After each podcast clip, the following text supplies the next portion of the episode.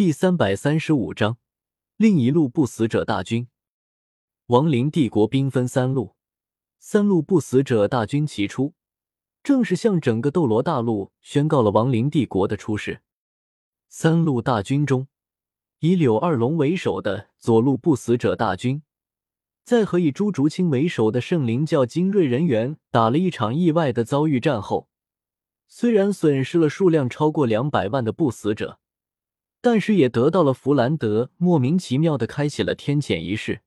进阶为新的天谴骑士作为补偿。等到弗兰德成功的进阶为了新的天谴骑士之后，亡灵帝国的左路不死者大军，则是继续按照既定的作战计划，朝着天斗帝国的帝都天斗城推进。至此，天谴四骑士里面已经有三位天谴骑士出世。并且全部都在亡灵帝国的左路不死者大军里面。死亡之天谴骑士刘二龙，饥荒之天谴骑士奥斯卡，瘟疫之天谴骑士弗兰德。是的，弗兰德在天谴仪式结束之后，进阶为的天谴骑士，并不是理论上实力最强的战争之天谴骑士。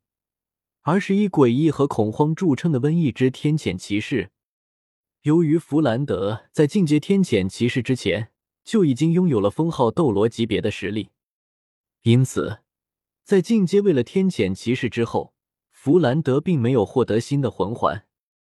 但是弗兰德本身所拥有的九个魂环，却是在天谴仪式之中出现了异。